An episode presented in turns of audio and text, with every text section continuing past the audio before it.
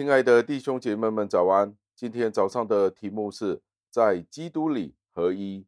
经文出自于哥林多前书十二章的第二十七节。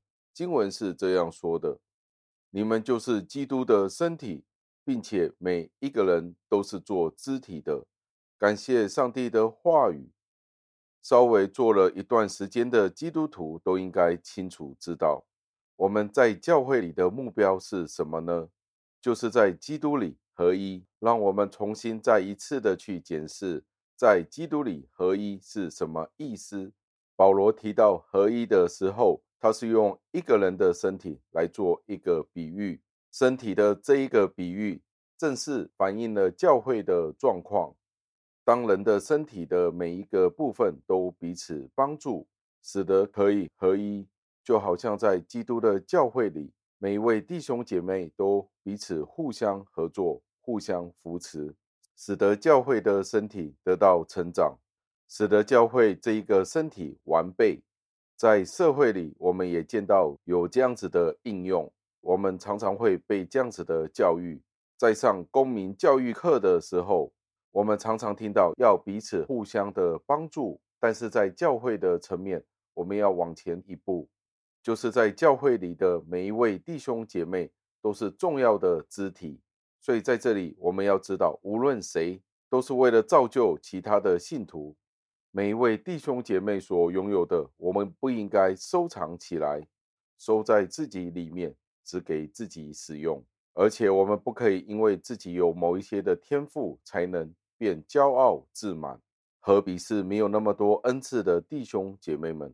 那转过来，我们也不要因为我们自己的恩赐比较少，没有受到重用，便觉得我比不上其他人那么的厉害，便觉得羞愧。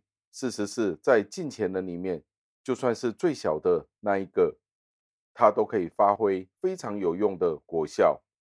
所以在教会里，没有一个没有用的成员。那些比较少恩赐的弟兄姐妹们，他们如果有可能会嫉妒其他的人，觉得其他的人比他们更加的厉害，他们便拒绝去履行他们的职务，履行他们的恩赐，诸多推搪。我们便要劝他们不应该这样子。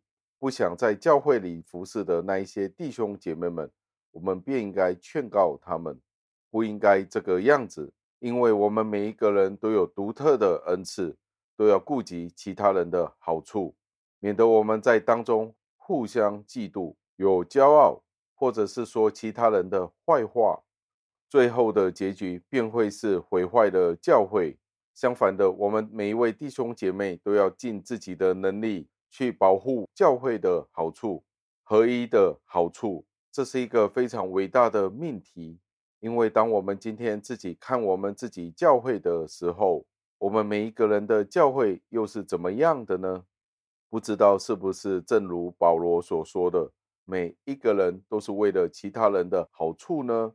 相信每一个教会都有他自己的难处，所以在这里我们要追求的是，我们要追求合一为我们的目标。最后，让我们默想。教会在基督里的合一是有它本身的任务，每一位弟兄姐妹、每一位成员都有需要他投入的一部分，就好像在家庭里，每一位都有需要做的家务，而每一个任务都是十分突出的。有一些从表面上看来是比较平凡的，无论是平凡或是突出，其实在教会里都是非常重要的。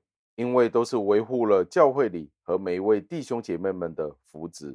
如果在教会里，你今天称自己为基督徒，圣灵给了你什么恩赐去建立教会呢？